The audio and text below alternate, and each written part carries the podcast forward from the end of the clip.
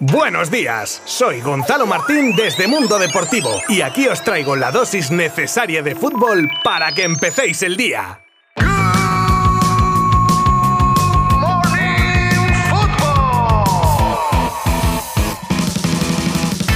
Hola, muy buenas. Sed bienvenidos a este Good Morning Fútbol de lunes, en el que pondremos especial atención a la penúltima jornada de la liga en la que se han resuelto varias de las incógnitas que había sobre los diferentes puestos de equipos tanto para Europa como para el descenso. Escucharemos sonidos de protagonistas y por supuesto, como no podía ser de otra manera, el repaso a las noticias más destacadas del día como el culebrón Lewandowski con declaraciones del propio jugador, la nueva polémica tras salir a la luz los audios en este caso de Anil Murti en Valencia, en los que reparte a diestro y siniestro las palabras de Jorge Messi sobre el futuro de Leo, la despedida de Dybala de la Juve o las opciones del PSG en caso de salir Mbappé de allí. Con todo esto da comienzo hoy Good Morning Football. Os habla Gonzalo Martín desde Mundo Deportivo. ¡Comenzamos!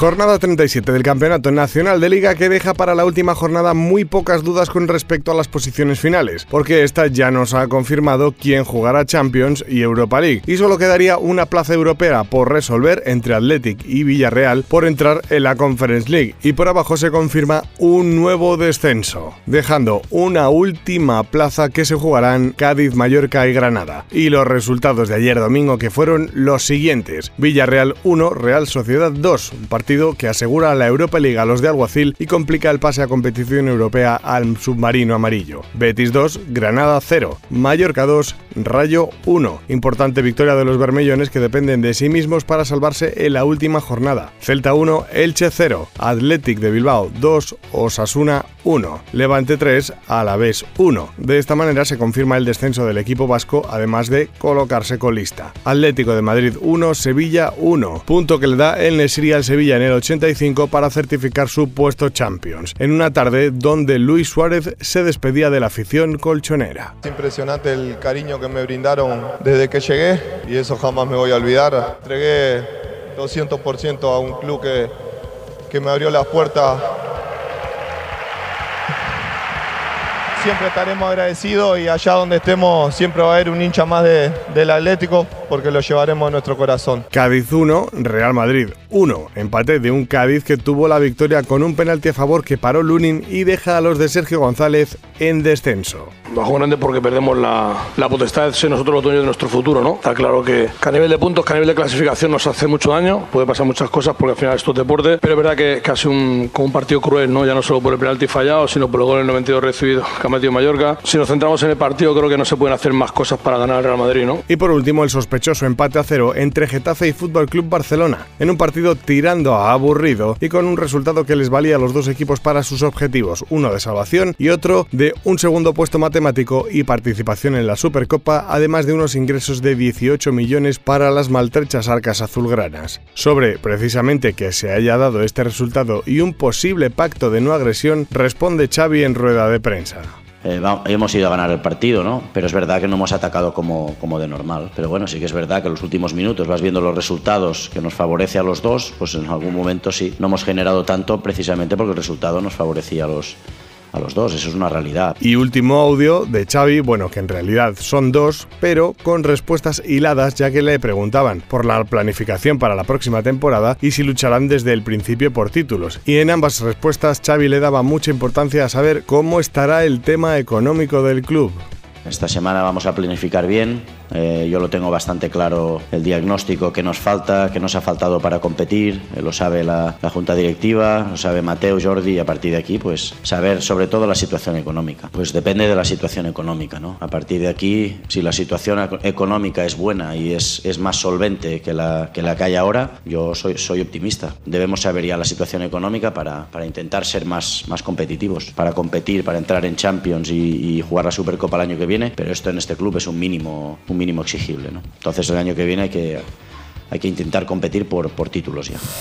¿Quién nos iba a decir hace unos meses que el culebrón Haaland se convertiría en el culebrón Lewandowski? La situación está muy tensa. El propio jugador ha declarado que no renovará con el equipo alemán y que si llegase una oferta se debería estudiar por el bien de todas las partes. No se sabe si es un deseo real o es la típica estrategia para conseguir una renovación al alza. El caso es que desde el club se están hartando con esto y el propio Oliver Kahn ha dejado claro que es muy lícito que el jugador haya rechazado las ofertas de renovación hasta la fecha, pero que deja muy claro que su contrato es hasta 2023 y que lo cumplirá. Tiene pinta que la cuenta atrás para la explosión ha comenzado.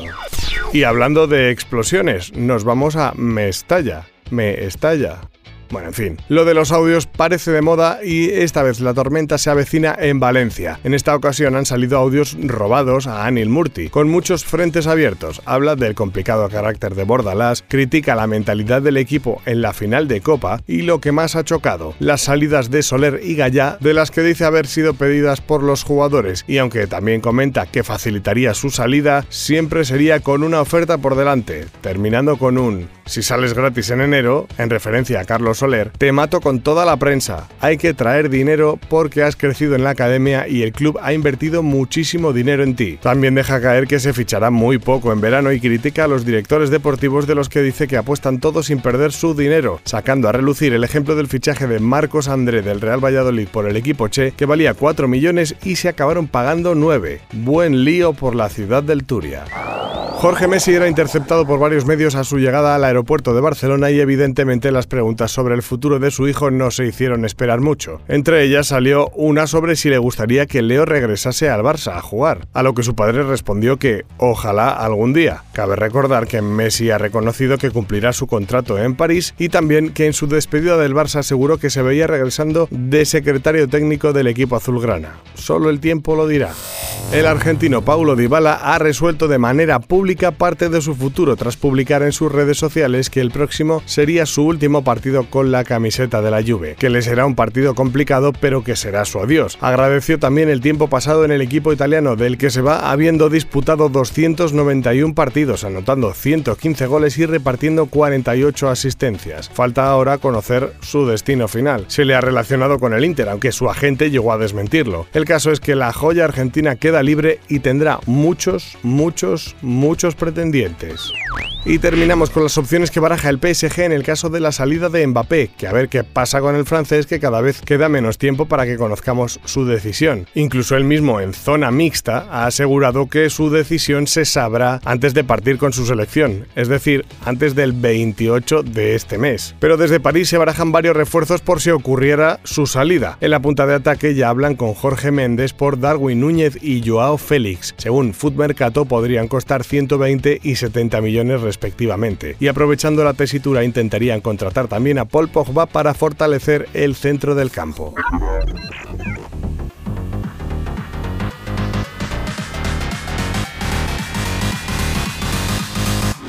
Pues un placer que una semana más me hayáis acompañado estos minutos para estar al día de lo más destacado del mundo del fútbol. Mañana volveremos con muchas más cosas. Os espero. Abrazo virtual. Adiós. Mundo Deportivo te ha ofrecido Good Morning Football, la dosis necesaria de fútbol para comenzar el día.